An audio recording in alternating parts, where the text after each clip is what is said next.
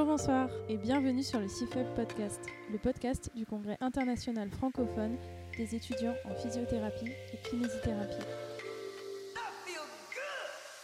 Salut, c'est Guillaume du pôle pédiatrie du comité scientifique du CIFEBK.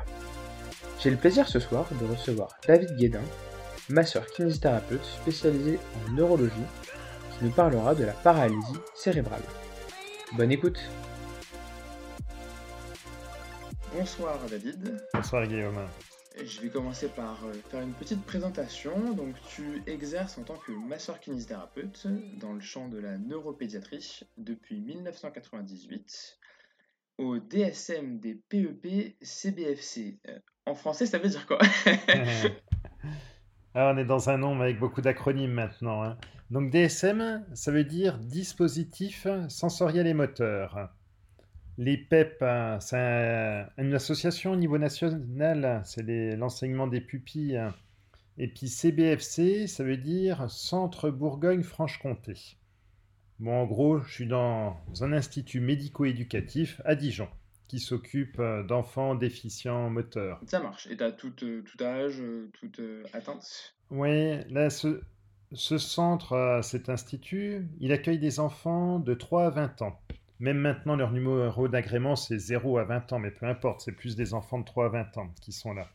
Et euh, il accueille à la fois des enfants déficients auditifs, déficients visuels, hein, et aussi avec handicap moteur. Et moi, je, je, suis kinésithérapeute, donc dans ce dispositif, avec des enfants en situation de handicap moteur. Le handicap moteur, il peut être plus ou moins important. Ça peut aller d'une légère boiterie à des enfants complètement dépendants, qu'on est obligé de bouger. Autre chose, c'est particulier à la France. Depuis la loi handicap de 2005, de plus en plus maintenant, on intègre les enfants dans leur école de quartier. Donc avant, quand j'ai commencé à travailler, l'essentiel des jeunes était au centre de rééducation. Maintenant, l'essentiel des jeunes est intégré dans leur école de quartier. Donc mes séances de kiné, ben, elles se déroulent dans des salles de classe, en collège, au lycée, en école primaire ou à domicile. Et la pathologie la plus fréquemment rencontrée, bah, c'est la paralysie cérébrale. D'accord, donc il faut vachement s'adapter à l'environnement euh, où les enfants se trouvent, mais du coup c'est beaucoup plus inclusif pour les jeunes. Oui, il y a des avantages et des inconvénients. D'autres pays en Europe n'ont pas fait ce choix-là d'intégrer. Alors c'est vrai que ça peut être intéressant d'un côté, d'inclure ces enfants avec les autres enfants, mais de temps en temps, bah, ils sont isolés. C'est les seuls qui sont handicapés dans la cour de l'école. Puis bah, ils ne peuvent pas jouer avec les copains et les copines, ils sont plutôt exclus. Donc c'est pas forcément évident. Puis après, au niveau de la rééducation, bah, quand tu es dans un centre, tu as une belle salle de kiné, euh, bah, c'est comme quand tu fais ta rééducation au cabinet, tu es bien installé. Quand tu vas à domicile, ce ne sont pas les mêmes conditions. Donc oui, effectivement, il faut s'adapter pour la rééducation. Ok. Alors, tu es aussi, donc, bah, tu es diplômé de l'école de Dijon et tu y exerces en tant que formateur et tu interviens aussi dans différents organismes de formation. Tu fais partie de l'Institut de motricité cérébrale Peux-tu nous présenter la paralysie cérébrale en quelques notions clés? Oui, c'est une pathologie qui est congénitale. On dit qu'elle survient autour de la naissance. Elle peut survenir pendant la phase de gestation, au moment de l'accouchement ou dans les deux ans qui suivent l'accouchement. L'origine, elle est multifactorielle. On ne sait pas trop. À un moment donné, on pensait que c'était que l'anoxie. Non, ce n'est pas le cas. Il y a des inflammations, il y a beaucoup d'autres choses. C'est multifactoriel. Et en France, bah, il y a 4 enfants qui naissent tous les jours hein, de cette pathologie. Ils sont atteints de paralysie cérébrale. C'est plus fréquent que la trisomie et la myopathie réunies. Et pourtant, c'est pas connu. Tu vas dans la rue, tu demandes à quelqu'un qu'est-ce que c'est la myopathie, ils diront la trisomie, ils ont une image, mais la paralysie cérébrale, les gens ne connaissent pas. Alors il y a une définition par rapport à la paralysie cérébrale. Hein. La dernière en date, c'est Rosenbaum en 2007. Il dit que c'est un terme qui désigne un groupe de troubles permanents du développement du mouvement et de la posture, qui sont responsables de l'imitation d'activité. Ça, c'est la définition. Hein. Donc en gros, dès l'état de repos, on voit qu'il y a des contractions pathologiques, des postures pathologiques. Ces personnes, elles présentent également un déficit de sélectivité motrice, hein, plus ou moins important. Là où la définition commence à changer ces derniers temps, avant on disait ça peut être accompagné de troubles sensoriels perceptifs. Maintenant on se rend compte que c'est accompagné. À chaque fois il y a des troubles sensoriels, perceptifs, cognitifs, de la communication et du comportement. C'est ce qu'on appelle vulgairement le handicap caché. On ne le voit pas trop, Et pourtant, c'est ce qui peut être le plus handicapant pour le jeune dans la vie de tous les jours. D'accord, donc on est vraiment sur un handicap qui est très global sur euh, un peu toutes les sphères euh, du développement de l'enfant. Alors nous, en kiné, d'un point de vue kiné, très simplement, hein, on peut dire que le bébé atteint de paralysie cérébrale, quand il naît, il n'a pas de rétraction. Pas de rétraction musculaire, pas de déformation osseuse. Mais c'est au fur et à mesure qu'il va grandir, à cause de cette lésion cérébrale, cette lésion primaire, il va y avoir des contractions pathologiques, des positions vicieuses qui vont entraîner des déformations orthopédiques secondaires. Alors pour passer à la suite, euh, tu as publié un article dans la revue Motricité cérébrale et tu es très actif sur YouTube où tu publies régulièrement des vidéos sur la paralysie cérébrale et sur la musculation. Peux-tu nous en dire un peu plus? J'ai été diplômé en 98 et avant les années 2000, on expliquait qu'il fallait surtout pas faire de musculation en neurologie centrale. Ça allait augmenter la spasticité, ça allait augmenter les rétractions musculaires. Et depuis les années 2000, on s'est rendu compte que c'était une bêtise en fait. La musculation est au contraire indiquée et ça n'augmente pas la spasticité ni les rétractions musculaires. Donc moi j'ai remarqué que j'obtenais de très bons résultats en faisant de la musculation pendant ma rééducation. Mais il y a le côté clinique et puis la recherche, hein, il fallait valider ça. Donc en 2017-2018, j'ai fait un master 2 de recherche pour montrer l'efficacité justement de ces protocoles de musculation. Alors mon thème c'était le suivant, c'était musculation à haute intensité et paralysie cérébrale, utopie ou révolution. Et l'article qui est paru dans Motricité cérébrale, c'est l'article qui correspond à mon mémoire de recherche. Pour information, ce travail il a reçu le premier prix au niveau national par l'ordre des kinés pour le meilleur mémoire de recherche. Un autre point, c'est il y a eu depuis les années 2000 beaucoup d'études sur la musculation dans le cadre de la paralysie cérébrale. Il y a eu quelques études sur la haute intensité, mais au niveau endurance, plutôt marche sur tapis roulant. Mais le cumul des deux, musculation à haute intensité, à ma connaissance, c'est la seule étude qu'il y a au niveau mondial. C'est très novateur. Et donc là, j'ai montré avec mon étude ben, qu'avec simplement 20 minutes deux fois par semaine de protocole de musculation court et intensif, sans machine de musculation, parce que je vais dans les écoles, hein, bah, ça permettait d'améliorer l'indépendance fonctionnelle, la qualité de vie et l'estime de soi de ces personnes atteintes de paralysie cérébrale. Donc c'est vraiment encore novateur. Hein. C'est sûr. Hein. Et donc du coup, il y aurait peut-être euh, bah, beaucoup de, recherches à faire dans ce sens pour euh, justement venir euh, étayer ces, super résultats. Ouais, un tout petit peu de théorie. Hein. Pourquoi faire cette musculation à haute intensité? Dans le cadre de la paralysie cérébrale, ces personnes, malheureusement, elles présentent une faiblesse musculaire. Et ça entraîne un cercle vicieux, un peu comme chez les non-belgiques. Hein. Ils sont plus faibles, ils bougent moins, ils s'affaiblissent encore plus, et ça entraîne un cercle vicieux.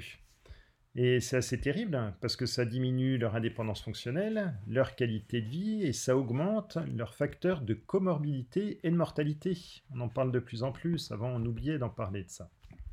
Et cette faiblesse musculaire, bah, elle a plusieurs origines.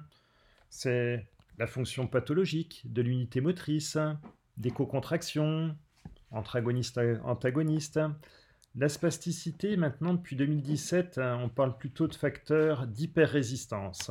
Les facteurs d'hyperrésistance, et ça va même plus loin, ça va même au niveau de la modification histologique du muscle. La composition du muscle est changée, elle n'est pas comme chez nous. Et ces quatre facteurs, ils sont interdépendants. Hein. Bah, ça engendre un déficit de production de force. Bah, et la musculation, bah, ça serait une solution pertinente diminuer cette faiblesse musculaire. Alors il y a un auteur, Damiano, qui dit euh, bah, il faudrait qu'ils fassent de la musculation à vie, ces gens.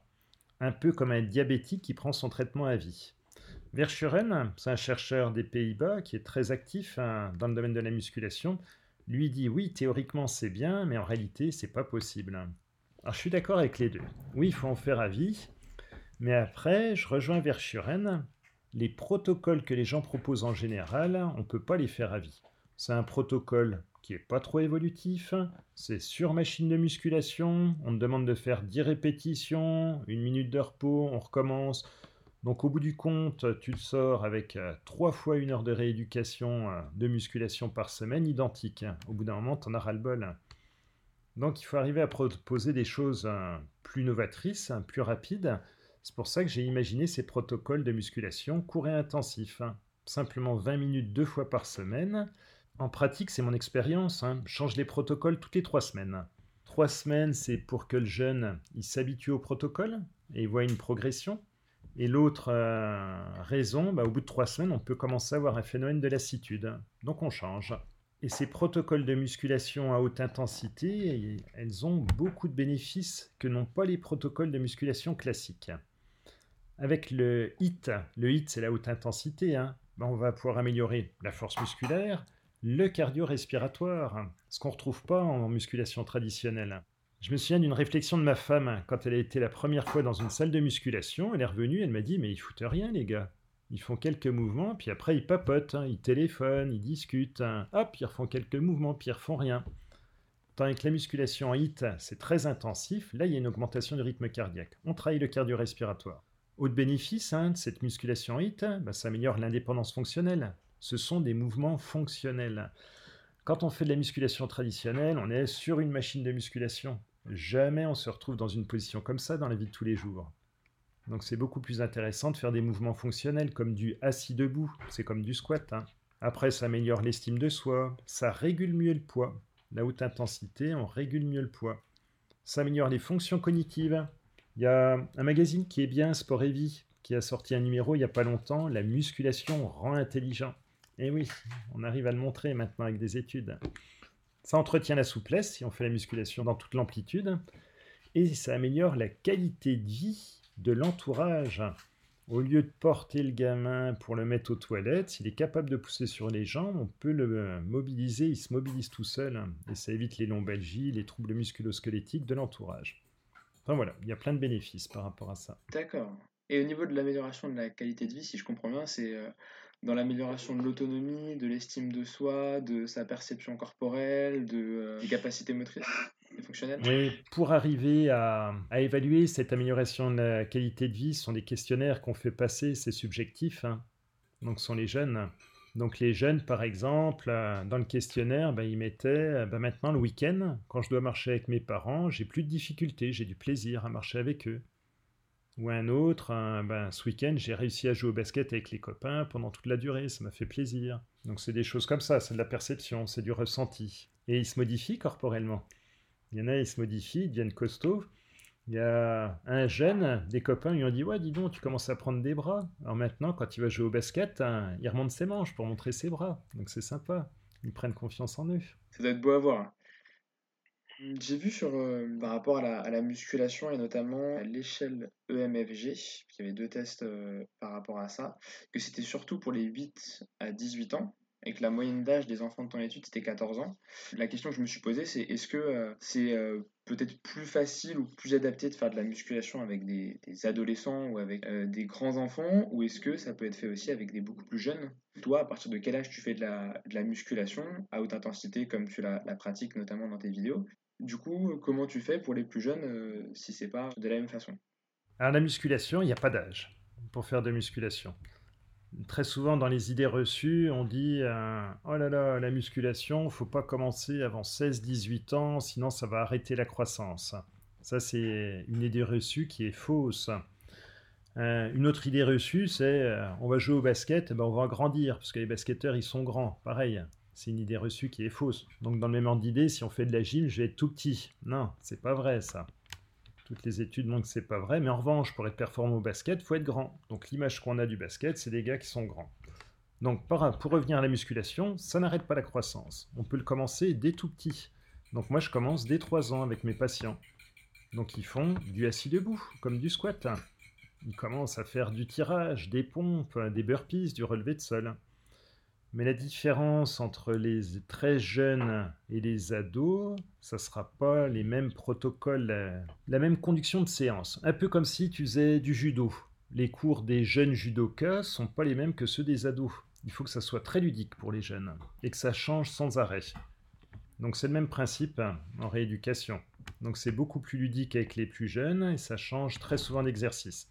Avec les ados, on peut durer plus longtemps sur un exercice et faire des protocoles plus longs. Ok, ça répond très bien à ma question. La dernière question que j'avais vis-à-vis de, ton étude euh, est de la musculation. Et j'ai vu que c'était donc surtout pour les GMFCS 1, 2 et 3. Donc, bah, Kesako de, des, enfants qui ont une classification euh, GMFCS 4 et 5. Par rapport à cette classification, j'ai un très mauvais accent anglais. Hein. GMFCS, c'est Gross Motor Function Classification System.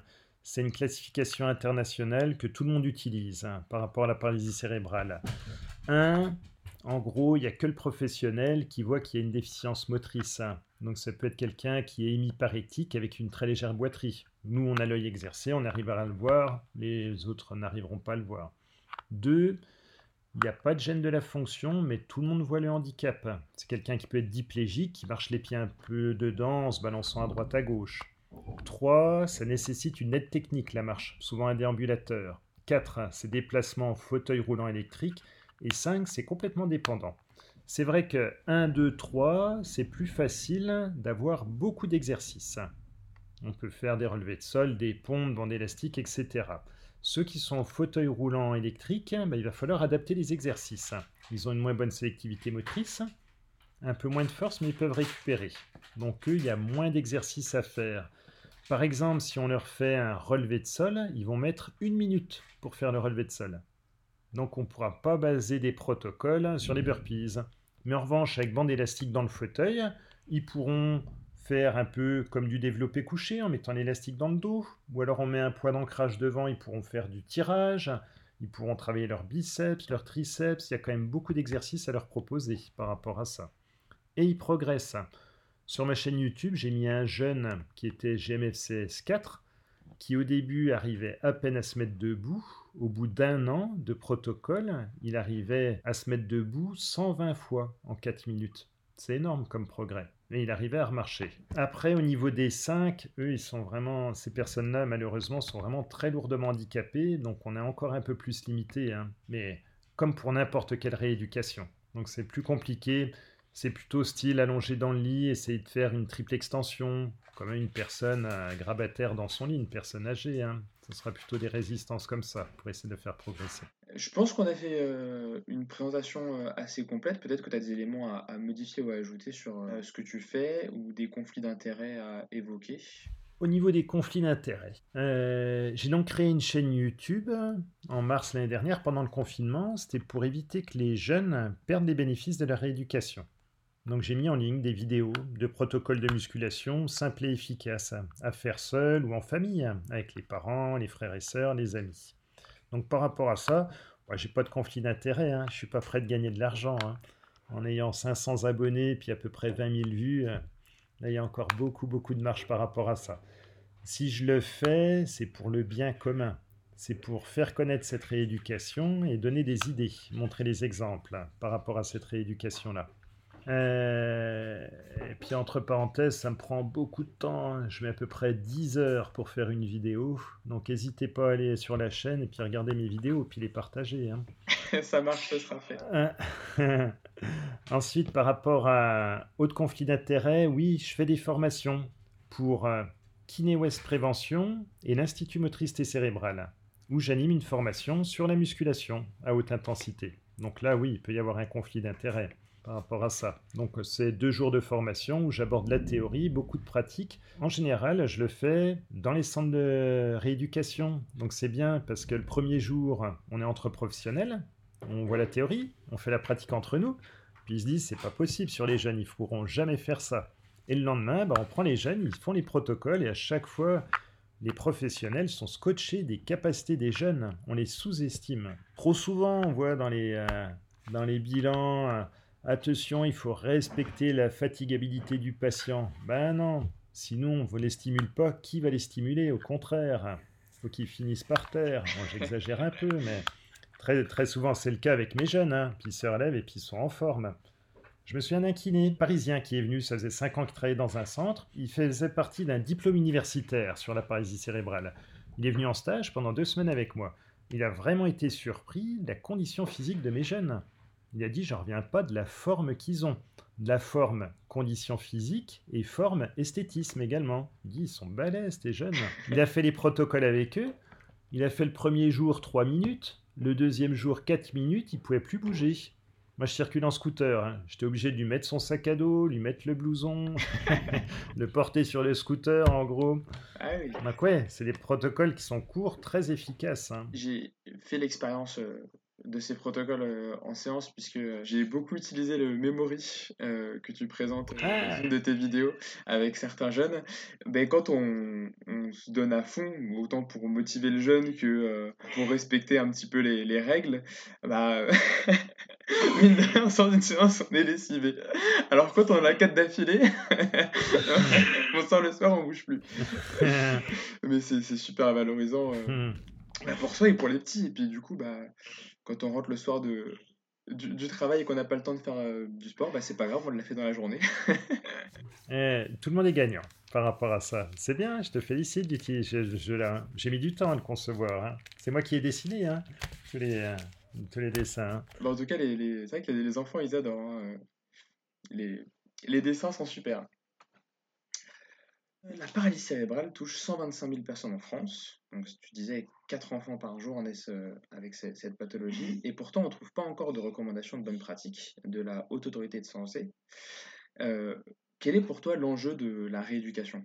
Bah, L'enjeu principal, c'est d'améliorer leur qualité de vie et leur participation dans, dans la vie quotidienne. Après, au niveau des recommandations, bon, il y en a en Australie, au Canada. En France, c'est en train de se concevoir. Il y a la HS qui a lancé le projet pour les recommandations. Et là, c'est en cours de relecture. Je fais partie du groupe de relecture, hein, donc il y a une notion de confidentialité, donc je ne peux pas trop en parler pour le moment. Normalement, ça va sortir au mois de juin. Super. On a hâte de, de lire euh, ces recommandations. Quelle est la durée et la fréquence de suivi d'un enfant euh, paralysé cérébral? Alors, il y a eu une euh, grosse enquête au niveau national euh, qui a été réalisée par la Fondation Paralysie Cérébrale, qui a interrogé les familles, les enfants et les adultes. Et ce qu'il en ressort au niveau du constat, c'est qu'il y a 2 fois 30 minutes de rééducation kinésithérapique par semaine. Mais ça, c'est une moyenne. En réalité, il y a un peu plus de temps chez les jeunes et il n'y en a presque pas chez les adultes, alors qu'ils ont besoin d'un suivi à- à vie. Donc les jeunes, quand ils sont pris en charge dans des structures, ils peuvent avoir 4, 5, 6, 7 séances par semaine. C'est, je dis n'importe quoi, hein, 3 de kiné, 2 d'ergo, une de psychomote, une de psychologie. Et puis ils arrivent à 18 ans, ils quittent le centre et ils n'ont plus rien. C'est assez terrible hein, au niveau du suivi. Alors, il y a un souci au niveau de l'accompagnement des adultes, et puis il y a aussi le ras-le-bol des jeunes qui ont eu, euh, qui n'ont rien demandé à personne, qui ont eu toutes ces séances-là, puis ils sont trop, trop contents de tout arrêter. Bon, souvent ils le regrettent. hein. Pendant 2-3 ans, ils font rien, puis après ils ont des douleurs, ils ont diminué au niveau de leur mobilité, de leur indépendance, puis ils reprennent les séances de kiné. C'est un peu comme une, comme une fenêtre thérapeutique euh, que l'adulte euh, met en place avant de se rendre compte que bon, bah, elle a une fin et qu'il faut reprendre le sport. Et on apprend de ses erreurs, hein. à chaque fois on leur dit. Hein. Bah, ils testent et puis ils se rendent compte, puis ils reviennent nous voir, puis ils disent Ah bah oui, t'avais raison. hein. C'est dur à récupérer. hein. Tant qu'on l'a pas expérimenté, euh, je pense que on a besoin de le vivre. Ouais. Euh, avec un suivi kinésithérapique et pluridisciplinaire aussi régulier, quelle est ta place dans le quotidien de l'enfant et, et comment tu gardes les enfants motivés et adhérents sur plusieurs années? Ah, c'est vrai, il faut repartir des, des enfants. Ils naissent avec ce handicap, ils n'ont rien demandé à personne et on leur impose ces séances. C'est pas comme quelqu'un qui peut avoir une entorse de cheville et qui vient voir le kiné libéral. Là, il est volontaire par rapport à la démarche. Là, on leur impose vraiment ça. Donc déjà, moi je m'occupe d'enfants, donc je parle des enfants. Hein. faut être ludique avec eux. C'est extrêmement important. faut pas être rébarbatif. Je pense qu'il faut bien leur expliquer, euh, donner du sens à notre rééducation, pourquoi on fait tel exercice? Pas les allonger sur la table et tirer la jambe et tirer les ischios euh, sans leur expliquer. Surtout que ça sert à rien de faire ça. Donc il y a des gens qui euh, ont essayé de penser, concevoir des systèmes. Donc il y en a un qui peut être intéressant, c'est le 6F1. Alors c'est en anglais, premier F c'est fonction. Bah, L'objectif c'est améliorer la fonction. Deuxième F c'est family, la famille. C'est important de tenir compte de la famille. Que ce soit les parents, la fratrie. Et les grands-parents, hein, tous les aidants vont en tenir compte. L'autre F c'est fitness. Bah oui, la condition physique. Donc on revient à la musculation. Ce qui permet vraiment d'améliorer leur condition physique. Le quatrième F, c'est fun, comme le plaisir. Faut que ça soit ludique. D'où le jeu du memory. C'est excellent, ça passe beaucoup mieux. Après, il y a friend, c'est les amis. Bah oui, il faut essayer d'améliorer leur indépendance pour qu'ils puissent jouer avec les copains. Et la musculation à haute intensité, c'est un peu comme le crossfit, ça peut être adapté pour tout le monde.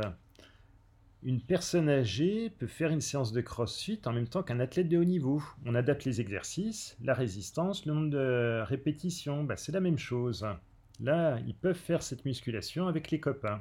Donc très souvent, je vais à domicile, je vois le voisin qui est là, hop, je l'embarque pendant la séance. au début, il est content, le lendemain, il a des courbatures partout, mais c'est bien. Au moins, il a vécu la séance avec son copain. Et le dernier F, c'est futur, l'avenir. Et eh ben, ces jeunes-là, ils ont besoin de leurs muscles pour bouger. Shortland, ça va peut-être pas être évident à l'oral hein, de le décrire. Shortland, il a mis euh, en place un graphique qui est intéressant. Quand nous, entre guillemets, les valides, hein, on est, notre potentiel musculaire, il augmente. Donc on imagine une courbe qui monte jusqu'à 20, 30 ans. Puis à partir de 30 ans, cette courbe, elle décline. Et au bout d'un moment, elle redescend et elle passe sous le niveau fonctionnel. C'est-à-dire qu'on devient grabataire, comme les personnes âgées qui peuvent plus marcher. Dans le cadre de la paralysie cérébrale, cette courbe, elle va monter moins haut, parce qu'ils ont plus de faiblesse musculaire, et elle va replonger beaucoup plus vite. Très rapidement, ils vont perdre leur indépendance fonctionnelle. Donc notre rôle, c'est vraiment important de leur donner le maximum de muscles possible et de maintenir ces muscles le plus longtemps possible pour qu'ils restent indépendants. Le pic euh, pour les, enfants euh, paralysés cérébraux, ils sont, ils sont, bah, il a quel âge? Nous, c'est 20-30 ans. Ah. c'est assez terrible, hein avec euh, certaines évaluations fonctionnelles, pour les niveaux les plus lourdement handicapés, les stades 3, 4, 5, c'est vers 7-8 ans qu'ils ont leur maximum de fonction. Pas forcément de force musculaire, hein, mais de fonction. C'est jeune. C'est malheureux, hein. Mais moi, j'ai remarqué qu'avec mes protocoles de musculation, j'arrivais à les rendre plus autonomes, certains. Euh, c'est des études de cas, c'est pas des études... Euh, euh, BP. Hein. Le jeune, euh, un jeune que j'ai mis en vidéo, ça faisait 10 ans qu'il marchait plus. On a fait du renforcement musculaire. Maintenant, il arrive à marcher 40 mètres en déambulateur. Il arrive à aller se doucher tout seul. Il arrive à aller aux toilettes tout seul. Donc, on peut améliorer quand même, même plus tard, hein, leur potentiel. Rien n'est figé dans le marbre. Hein. Bien sûr. C'est super valorisant en termes d'autonomie et de qualité de vie, comme tu dis. Si euh, il a perdu la marche, il a réussi à la récupérer, c'est génial. Comment sont élaborés les objectifs de rééducation kiné? Ben, Un petit peu justement avec ce système des 6 F, hein, avec la fonction family, fitness, fun, free and future. Hein. Après, ben, c'est en fonction du jeune lui-même, qu'est-ce qu'il a envie de faire, et de la famille. Donc faut tenir compte de ça, plus de l'entourage, du médecin, de la psychologue, de l'ergo, de l'éducatrice, de l'institutrice. C'est compliqué hein, à mettre en place les objectifs. Donc là, j'ai la chance de travailler dans un centre de rééducation. Il y a un véritable travail d'équipe hein, pour essayer de mettre ça en place. Hein. On discute beaucoup avec les médecins, le chirurgien hein, par rapport à ça. Et puis l'objectif, vraiment, on en revient au même, c'est essayer d'améliorer leur qualité de vie et leur participation. Essayer de les rendre les plus indépendants, fonctionnels possibles. Est-ce qu'il y a un, un, lien à faire entre adhérence thérapeutique et objectif? Est-ce que par l'élaboration des objectifs, on peut les rendre plus adhérents, les enfants? C'est indispensable d'avoir leur accord et leur participation, sinon on peut rien faire. S'il y a un petit garçon qui est dans ta séance, qui s'assoit et qui dit non, je veux rien faire, ben tu peux rien faire. On peut pas aller contre. Hein. Donc oui, il va falloir avoir l'adhérence thérapeutique par rapport à ça. Il n'y a pas le choix. Donc c'est pas évident. Si on passe par le jeu, ça va déjà beaucoup mieux. Imagine à l'école. À l'école, c'est chiant les cours, ça n'a pas de sens. Si jamais on faisait des jeux de société, ça passerait beaucoup mieux.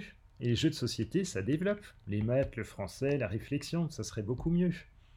Donc par rapport à la kiné, c'est pareil. Si jamais on arrive, on fait des séances d'étirement, séances de guidage, machin, au bout d'un moment, le gamin, il en a marre. Si on fait des jeux comme le Memory des monstres, bah, tout de suite, c'est beaucoup plus ludique et puis il adhère hein, à ça. Donc faut passer par le jeu avec les jeunes. Hein. Par rapport aux ados, et il faut trouver d'autres voies. J'en ai un, il commençait à décrocher au niveau scolaire. Ben, je dis, si tu veux, pour améliorer tes performances scolaires, on fait de la musculation. Et il s'est amélioré. Donc il y a des études qui ont montré que ça améliorait euh, les résultats scolaires. Il y en a d'autres, bah, ils veulent se modifier physiquement. On est dans une société très esthète, hein. surtout avec Instagram, Snap, toutes les photos retouchées, ils veulent ressembler à leur, idole, hein, qui ne ressemble pas du tout à ça en réalité. Et donc on arrive ils arrivent à modifier leur apparence, hein, à perdre du poids, à se développer musculairement. Et puis, il y a quand même l'indépendance fonctionnelle. Arriver à aller seul prendre sa douche ou aller aux toilettes, c'est quand même essentiel. J'avais un petit en rééducation qui était, qui était super fier de me montrer ses muscles en disant Regarde ce que je sais faire, je suis super costaud. c'est quoi la différence entre objectif et projet thérapeutique? Ah, projet thérapeutique, c'est plus général. Si jamais on, se base hein, sur la définition de la haute autorité de la santé, la HAS, un projet thérapeutique, eux, ils disent c'est un outil de liaison qui permet de suivre l'histoire, l'évolution et les perspectives du patient de manière synthétique et ciblée. Continue la définition, hein. il contribue à maintenir la continuité des soins et à éviter des ruptures de prise en charge. Moi je dirais, euh, le projet thérapeutique, c'est un peu comme une maison qu'on construit pour le patient. Et puis les objectifs naissent, c'est des briques qui vont servir à construire cette maison. Ça fait partie du projet thérapeutique. Donc si jamais on construit, on a des mauvaises briques hein, pour construire cette maison, bah, ça va pas tenir. Hein. La maison, elle va s'effondrer. Donc il faut bien réfléchir aux objectifs kinésithérapeutiques qui rentrent dans ce projet thérapeutique. Ça fait partie de cet ensemble. Donc au final, c'est vrai que j'ai, on parle beaucoup moins, euh, comme on faisait avant, d'objectifs courts, moyens et long terme mais euh, bah, beaucoup plus d'objectifs fonctionnels et de projets thérapeutiques.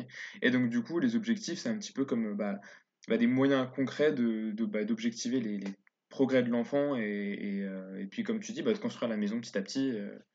Oui, avec des projets sensés qui vont améliorer leur qualité de vie. C'est quoi le rôle des parents? Dans, l'élaboration du projet thérapeutique ah, Il est essentiel. Hein il est aussi essentiel que le jeune, hein. c'est au centre du projet. Hein. Parce que là, je travaille avec des enfants, donc par rapport aux enfants. Par rapport aux parents, je me rebase par rapport à, l'enquête Espace qui a été réalisée par la Fondation Paralysie Cérébrale. Espace, ça veut dire enquête nationale sur les besoins, la satisfaction et les priorités de rééducation motrice.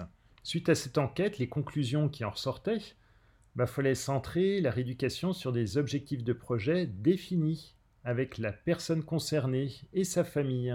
Donc c'est essentiel de discuter avec les parents et les jeunes.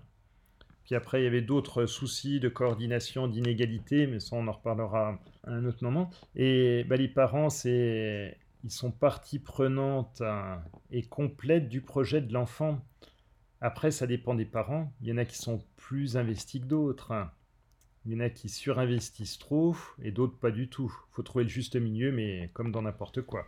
Donc oui, le rôle des parents est essentiel hein, dans l'élaboration du projet thérapeutique. C'est quoi leur, quelle est leur place dans la rééducation et, c'est quoi les limites du soin par les parents euh, de euh, bah, justement comme tu disais euh, parfois certains parents qui sont surimpliqués qui mettent la pression aux jeunes à la maison avec l'autorééducation et au contraire le, des investissements peut-être? Moi j'entends souvent oh, les parents, faut qu'ils gardent leur place de parents, c'est pas des rééducateurs. Donc je suis pas je suis pas d'accord avec ça. C'est un peu comme si on disait euh, ah bah les parents, ils sont pas professeurs des écoles, ils sont pas instits, ils ont pas à faire les devoirs à, la maison. Bah si, c'est important que les parents ils s'investissent un minimum et qu'ils aident les enfants à faire les devoirs le soir. On le voit bien, les différences hein, au niveau, euh, par rapport à des niveaux sociaux. Des parents délaissent complètement les enfants. Donc c'est important euh, qu'ils soutiennent leur enfant dans la rééducation. Pareil, si jamais un gamin il fait du foot, on va pas dire aux parents jouez pas au foot à la maison, vous n'êtes pas entraîneur de foot. Bah si, c'est important. Bon, il y a toujours des dérives, hein, on l'a dit, hein, par rapport au surinvestissement. Hein. Il faut éviter le burn-out. Mais il faut prendre en compte ces parents et en plus leur expertise. On y reviendra un petit peu par rapport à, l'expertise des parents, parce qu'on a beaucoup de choses à apprendre d'eux. Normalement, le professionnel, il a une plus-value par rapport aux parents. On est plus pointu qu'eux, normalement, dans la rééducation. C'est comme à l'école. Là, je reprends l'exemple de l'école. Ma femme, elle est instite, hein, donc euh, elle me donne souvent des exemples. Très souvent, on entend euh, après le mot les, il faut mettre un S. Mais si jamais on prend l'exemple de la phrase je les mange, ben, il n'y a pas de S après le mange. Et c'est là où l'instit, qui est un professionnel, qui a une plus-value, il t'expliquera on accorde un S quand le lait est un article devant un nom. Et il n'y a pas d'accord quand lait est devant un COD, complément d'objet direct. Nous, c'est la plus-value qu'on a. En tant que kiné, on doit être plus pointu que les parents. On doit être plus précis qu'eux. Mais c'est très important qu'ils soient présents pour aider l'enfant et faire des choses. Ils peuvent faire des choses. Et par rapport à l'expertise des parents, bah, de temps en temps, ils sont beaucoup plus experts que nous, parce que c'est un domaine qui est vraiment particulier, la neurologie infantile. Euh, là, moi, je vois, ça fait plus de 20 ans maintenant que je suis dans ce domaine. Si jamais on m'amène un patient en maxillofacial ou en neurogynéco, je suis pas compétent, je n'ai rien savoir faire. Et là, c'est le patient qui va m'apprendre des choses. Donc c'est un peu la même chose. Dans certaines campagnes euh, où ils sont isolés, ces patients-là, ils débarquent chez un kiné libéral qui n'a jamais vu de patient atteint de paralysie cérébrale, ben, il sera démuni. Et c'est les parents qui seront experts par rapport à ça, qui apprendront des choses. Donc les parents, ils ont un rôle. Il faut qu'ils soutiennent leur enfant, faut échanger avec le professionnel et ils ont beaucoup de choses à nous apprendre également. C'est vrai qu'il y a beaucoup de parents euh, bah, quand on a un enfant paralysie cérébrale et qu'on a un rééducateur ou des rééducateurs qui expliquent énormément euh, comment ça fonctionne et puis aussi qui font beaucoup de recherches, il y a de plus en plus de parents qui sont experts de la pathologie de leur enfant, qui échangent aussi entre eux dans la salle d'attente et euh, ce qui permet d'avoir euh, des, échanges extrêmement positifs et instructifs pour les parents entre eux. Et on dit souvent, bon bah, l'enfant ou le patient, il est expert de son corps, du coup, les parents, ils sont experts de leur enfant. Nous, thérapeutes, on est experts ben, de la motricité, de, euh, du mouvement en tant que kinésithérapeute. Ben, et du coup, on forme une équipe où chacun apporte son expertise et on construit du coup la rééducation euh, ensemble avec chacun qui apporte euh, sa, propre expertise. on est d'accord. Après, il y a des dérives hein, avec Internet et les réseaux sociaux où euh, temps il y a des, informations qui sont véhiculées, euh, qui ne sont pas vérifiées, et qui sont fausses. Hein. Il y a des gens, ils peuvent vite faire n'importe quoi. Comme euh, avec Trump qui disait de boire de l'eau de Javel pour le coronavirus. Il y en a qui en ont bu. Donc ça, peut aller vite, les bêtises. Ça, peut être aussi au thérapeute de, guider les parents vers de la bibliographie. Mmh, bien sûr. Ouais. Donc là, il faut être au courant par rapport à ça. Quand on reçoit un enfant paralysé cérébral en soins et qu'on voit son tableau clinique, on aimerait travailler plein de choses. En 2019, Novak a mis à jour sa revue systématique des moyens pour prévenir et traiter les enfants euh, atteints de paralysie cérébrale. Comment tu fais ton choix parmi tous les moyens rééducatifs euh, existants? Tu nous as déjà parlé de la, musculation. Euh, donc, Novak, elle a fait, et son équipe, elle n'est pas toute seule, hein, c'est une Australienne, hein, elle a fait un, un travail remarquable hein, au niveau de toute sa recherche. effectivement, pour ceux qui euh, auront le courage hein, de lire l'article, elle a mis euh, des ronds verts pour les techniques qui fonctionnaient, qui avaient montré leurs preuves. Rond jaune, c'était plus ou moins efficace. Rond rouge, c'est des techniques qui n'ont pas montré actuellement leur, euh, leur validité. Donc c'est intéressant de se baser sur ça pour voir déjà ce qui marche et ce qui ne marche pas actuellement on n'a pas encore tout montré hein, avec la recherche. Il y a peut-être des choses qu'on arrivera à démontrer plus tard, qu'on n'arrive pas à, montrer aujourd'hui. Il ne faut pas forcément être dans un carcan EBP non plus. Hein. Il y a des choses qui peuvent être euh, très intéressantes. Hein. Et par rapport à Novak, j'étais allé à un congrès international l'écouter puis échanger avec elle pour voir quels étaient ses critères. Parce que dans ces critères, pour dire si les techniques étaient efficaces ou pas, je trouvais qu'il y avait deux biais, c'est mon point de vue. Elle ne tenait pas compte de la douleur dans ces critères. Puis euh, techniques qui peuvent être douloureuses, comme l'électrostimulation, oui, ça peut marcher, mais à quel prix? Faire attention à certaines choses. Et l'autre, c'est qu'elle voulait toujours une tâche fonctionnelle. Et là, je n'étais pas d'accord avec elle non plus. J'ai pas pu m'exprimer. Je suis nul en anglais. Donc, j'ai pas pu échanger avec elle. Mais quand on voit un pianiste, bah, il fait des gammes. Un jongleur, il fait des gammes avant de faire son numéro. Bah, pour les enfants, pour la rééducation, ça peut être la même chose. On peut faire des gammes avant de monter la marche.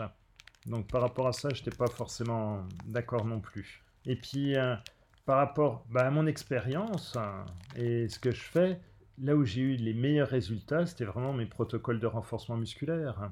C'est sûr qu'il n'y a pas que ça, hein. il y a d'autres choses. Hein. Il y a tout ce qui est manœuvre de décontraction automatique, c'est très important. Essayer de mettre le sujet dans une bonne position tous les guidages moteurs, les niveaux d'évolution motrice, ça n'a pas prouvé leur efficacité.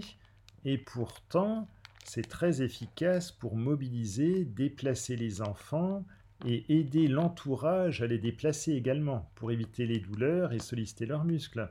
Donc c'est pour ça, tout n'a pas été forcément prouvé. Donc oui, c'est sûr qu'il y a beaucoup de choses, puis chaque cas est particulier. Hein. Si un enfant commence à trop se rétracter quand il est jeune, ben, on peut lui faire des plâtres correcteurs, ça lui permettra de gagner 15 à 20 degrés de flexion dorsale. Donc on s'adapte à chaque situation, il n'y a pas une méthode miracle pour tout. Hein. Ce serait pratique. Avec tes patients, comment mets-tu en place une alliance thérapeutique pour qu'ils adhèrent au traitement et comment l'adaptes-tu selon l'enfant? Il bah, faut vraiment donner du sens à ce qu'on fait. Ça, c'est euh, déjà très important. Et après, il va falloir objectiver ce qu'on fait. Et là, le bilan, il est très important hein, également. C'est important d'avoir des bilans chiffrés pour montrer que ce qu'on fait avec le jeune, c'est efficace. On manque de chiffres encore en kiné, je trouve. Par exemple, c'est dur d'évaluer la force musculaire dans le cadre de la paralysie cérébrale. Alors, il y en a parfois, ils font le testing. Ah non, le testing, c'est pas reproductible. Intra- et inter-examinateur, faut qu'on l'oublie, hein, cette technique. Il peut y avoir les dynamomètres. Bah, c'est pas évident, parce qu'il faut acheter un dynamomètre. Et puis après, c'est compliqué. Il faut normalement avoir la taille, le poids de la personne, la longueur des segments, utiliser un logiciel qui calcule le nombre de newtons que ça produit. Donc c'est pas si simple. Hein peut avoir euh, les AQM, l'activité quantifiée de la marche, mais là, ça coûte cher, il faut avoir tout ça. Moi, la façon dont je quantifie, je fais des bilans fonctionnels. Par exemple, il y a un, test qui est validé, c'est le sit to stand, le assis debout. En 30 secondes, je demande le maximum de assis debout. Donc, je fais le bilan initial, on fait la rééducation, puis trois mois après, ben, on recommence. Et là, comme c'est objectivé, il voit pourquoi il en a bavé. Donc, c'est une façon d'améliorer l'alliance thérapeutique. Hein. Il y a le test des 6 minutes marche qui est important aussi, pour montrer qu'il améliore son indépendance fonctionnelle. Donc des choses comme ça, à mon avis, hein, ça semble important. Pour objectiver ce qu'on fait, ben, ça, donne du sens et c'est important pour améliorer leur performance, leur qualité de vie. Les choses chiffrées comme motivation, c'est un petit peu comme la personne qui court avec une montre connectée. Bah, quand on court, si jamais il y en a qui courent, bah, ils sont tout contents de regarder leur montre. Ah, j'ai mis 52 minutes aujourd'hui, j'ai fait tant de dénivelé, j'ai eu telle vitesse, c'est motivant. Donc c'est important de chiffrer pour motiver nos patients. C'est toujours euh, possible qu'un jeune décroche hein, par manque de motivation. Faut se mettre à leur place. Hein. Quand nous on a une entorse de cheville, bon, on fait la rééducation puis c'est terminé. Eux, leur handicap, ils l'ont à vie. Donc au bout d'un moment, ils en ont ras-le-bol. Hein. Surtout la phase d'adolescence. Il y a beaucoup de choses qui se jouent à cet âge-là, hein, ils en ont marre. Bah, faut les laisser souffler un petit peu. Hein. Donc par moment, bah ouais, faut, accepter, les laisser souffler, et puis reprendre un peu plus tard, hein, si jamais ils sont de nouveau motivés. Moi j'ai un jeune une fois, il m'a dit euh, j'ai plus envie de marcher. Je dis d'accord, il n'y a pas de souci. Donc il est autonome, il est en fauteuil roulant manuel, il est très heureux. Donc voilà, il faut respecter les choix des patients. Quand un enfant n'a pas envie de faire l'activité que tu lui proposes, mais que tu es convaincu de son utilité. Est-ce que tu l'amènes à essayer? Et si oui, comment? Ouais, Je peux pas dire des bêtises, hein, deux, trois claques et ça repart. Non, c'est pas vrai. Hein. Quand il n'a pas envie euh, de faire euh, son activité, là, ça devient vraiment compliqué. Il n'y a pas longtemps, j'ai un enfant, il m'a dit non. Non, mais il disait non pour tout. Hein. À l'école, il n'était pas bien dans sa peau. Hein. Donc j'ai la chance de faire partie d'une équipe bah, il peut y avoir la psychologue, le neuropsy, le médecin. On échange pour savoir hein, comment essayer d'améliorer les choses. C'est qu'il y, a des choses qui vont pas chez lui. Hein. Donc ça, c'est peut-être une chose. Si jamais il a vraiment pas envie, bah, je dis on laisse tomber pour aujourd'hui. Quel jeu tu veux faire Et puis on fait un jeu qui a rien à voir avec la kiné, et tant mieux. Faut pas perdre la confiance non plus. Moi, je suis pas du tout formé, par exemple, en thérapie cognitive et comportementale et émotionnelle. Donc il y a des gens qui basent leur traitement par rapport à ça pour essayer d'avancer dans les choses. Alors je sais par exemple le raisonnement socratique. Quel est votre niveau de croyance de 0 à 100 Donc par exemple, il y a un patient, il dit, ah bah, il n'y a que le repos qui me convient. D'accord, mais au niveau de la croyance, vous êtes à combien de pourcentage? 90%. Ah, bah alors on va jouer sur les 10% qui restent, etc. Mais c'est des rendez-vous qui durent une heure, une heure et quart par rapport à ça, pour essayer d'améliorer. Moi, je passe pas, pas ce temps-là et je laisse la main à la psychologue pour voir ce qui va ou ce qui va pas. Hein. Après, bah oui, on essaye de tout mettre en œuvre pour que le jeune adhère au traitement. hein. Donc oui, parfois, euh, on, laisse le jeune choisir, et puis euh, si on y arrive, on essaye d'adapter le jeu qu'il propose euh, avec une utilité fonctionnelle, avec euh, des petits exercices euh, qui lui permettent de jouer tout en travaillant et en, et en faisant sa séance. Oui, oui, oui, on peut faire un jeu, mais même qui a rien à voir avec la kiné. hein. Dernière question, qu'est-ce que tu penses des séances de groupe? Ah, c'est bien, les séances de groupe. Alors, pour ma part, pour mon travail, c'est pas évident à mettre en place. hein, parce que je me déplace dans les écoles primaires, les collèges, les lycées, souvent il n'y a qu'un jeune qui est là-bas. Mais si jamais il y a d'autres jeunes, si on arrive à les réunir sur une plage en même temps, c'est drôlement intéressant. C'est l'émulation du groupe. hein. Ils arrivent à se stimuler euh, les deux. Il y a deux principes. Soit on les met en compétition, soit on les met ensemble. Dans la littérature, on obtient les mêmes résultats au niveau des performances quand on met en compétition ou si on met ensemble. Mais c'est mieux de faire un travail euh, ensemble. Ils seront plus copains, ils développeront d'autres liens. Donc les travails de groupe, c'est drôlement bien. En plus, euh, avec ce que je fais, la musculation, tout est adaptable. Le lundi après-midi, j'ai une, euh, une jeune fille qui est en fauteuil roulant manuel, assez lourdement handicapée, et une autre qui marche euh, sans problème. Bah, elles arrivent à faire les séances ensemble, puis elles se marrent, elles ont du plaisir. Là, on s'en rend compte, hein, avec la Covid en ce moment et ce contexte, les gens ils peuvent plus aller dans les salles de sport. Ils essayent de s'entretenir seuls chez eux. C'est dur. C'est beaucoup plus motivant d'aller voir les copains, les copines et de faire des séances en groupe. hein. Après, euh, la Covid, elle a eu un avantage en France. Eh ouais, un avantage quand même. C'est que ça a permis de développer la télérééducation. Et ça, c'est drôlement bien, la télérééducation. Parce qu'il y a des jeunes qui sont isolés dans leur campagne. Eh ben moi, j'en ai trois ou quatre à l'écran. Ils sont à, à perpète l'un de l'autre, mais du coup, ils sont ensemble. hein. Ça a développé des liens et de l'amitié. J'espère que ça continuera, la télérééducation. Donc oui, les séances de groupe, c'est bien, si on peut.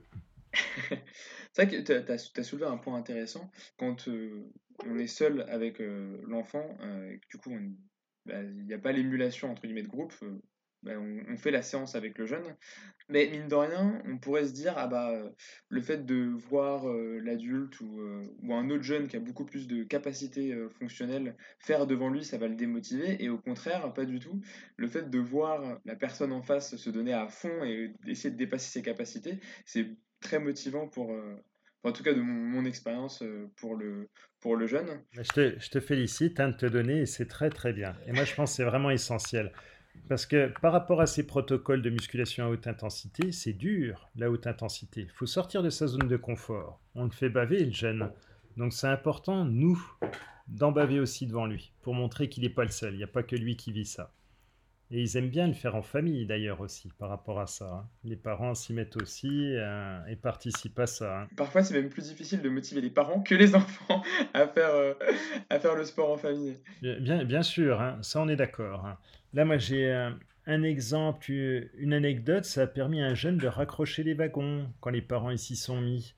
Il y a un jeune, euh, il faisait partie de mon protocole de recherche. C'est embêtant quand on fait de la recherche parce que c'est cadré. Il avait 20 minutes de musculation à faire d'affilée, c'est long. D'habitude, je faisais un jeu, un peu de musculation, un jeu. Après les vacances de la Toussaint, la maîtresse lui demande qu'est-ce que t'aimes le moins? Moi, il dit les mathématiques et la musculation. Ah, bah oui, forcément. Donc j'ai fait venir la maman qui a fait le protocole avec le jeune. Elle a été sympa hein, parce qu'elle a eu des courbatures pendant plusieurs jours. Mais après, du coup, ça a créé une émulation. Bah, il en faisait à la maison avec les parents et puis ça lui a permis de vraiment se remotiver. Et il a bien progressé. Et Un, autre exemple, c'était deux frères jumeaux. Un valide entre guillemets, puis un atteint de paralysie cérébrale. Le frère valide, il est venu faire la séance une fois. Il s'est fait défoncer par le frère en situation de handicap, parce qu'il était bien entraîné. Et du coup, maintenant, ils font de la musculation les week-ends ensemble. hein. Donc c'était très valorisant en plus hein, pour le frère en situation de handicap. J'ai eu une expérience un petit peu similaire, euh, de l'importance d'impliquer le parent dans la rééducation, sur euh, un enfant qui a adoré le memory, justement. J'ai envoyé le PDF à la maman en lui disant mais euh, imprimez-le et faites-le à la maison en famille. euh, il adore et bah, ça peut que euh, bah, permettre de poursuivre l'autorééducation à la maison et améliorer ses capacités. Et bah, j'en discutais de temps en temps, même si je n'étais pas trop en lien avec, avec la maman parce que je le voyais qu'à l'école. Et finalement, Je suis venu à domicile, une séance. La maman m'a dit, bon, bah, je vous laisse tranquille. Et j'ai dit, non, non, mais venez en séance, venez nous regarder faire ou participer. Et bah, la maman a été impressionnée de voir ce que le jeune faisait avec moi, qu'elle ne faisait pas forcément avec ses parents, euh, parce qu'il n'y avait pas la même émulation, la même énergie, ou juste parce qu'elle se rendait pas compte de ses capacités et qu'elle le poussait pas au maximum. Et donc, du coup, c'est euh, super in- intéressant et important d'impliquer les parents en séance pour leur montrer euh, et les faire participer euh, euh, avec, euh, avec l'enfant. Oui, c'est un très, très, très bon exemple. hein. Bah écoute, euh, c'était euh, très enrichissant comme échange. Si tu as des questions, des choses à ajouter, euh, Par, par rapport au, au rôle des parents, il y a quelque chose que j'ai pas abordé et je pense que c'est important d'aborder. Il n'y a pas que le côté rééducation, il y a le côté également sollicitation et installation. Alors un exemple, un- pendant les grandes vacances, il y a un jeune, il s'est assis entre ses talons pendant toutes les grandes vacances. Et les positions vicieuses, plus les contractions pathologiques, ont accentué ses déformations. Quand il est revenu, il marchait les pieds complètement en dedans. Les parents, ils ont un rôle à jouer également. Par rapport à la prévention de ces déformations orthopédiques, il faut qu'ils soient attentifs euh, aux installations des jeunes, qui sachent réaliser des manœuvres de décontraction pour bien mettre les appareillages, bien stimuler et motiver le jeune à mettre des appareillages pour éviter d'a- d'accentuer ces déformations orthopédiques. Voilà, c'était un petit point à rajouter en plus hein, par rapport au rôle des parents. Il n'y a pas que la rééducation, il y a d'autres choses également. Et malheureusement, ces jeunes ont beaucoup d'appareillages hein, c'est vrai qu'on n'en a pas trop parlé, mais c'est euh, essentiel dans leur, euh, pour prévenir. dans leur prise en charge. Ça fait partie de leur vie. Mais écoute, c'est une, une belle conclusion. Et ben, je pense qu'on peut, on peut conclure. Si, euh, euh, abonnez, abonnez-vous à ma chaîne. Non, je plaisante. hein. Abonnez-vous à la chaîne de David Guédin, on le mettra en description de, de l'interview. N'hésitez pas à, à liker, commenter et partager. Voilà. Bah écoute, merci, euh, merci beaucoup pour ta participation. C'était très enrichissant. Merci Guillaume. Merci à toi. Merci d'avoir pris le temps d'écouter le CIFEP podcast.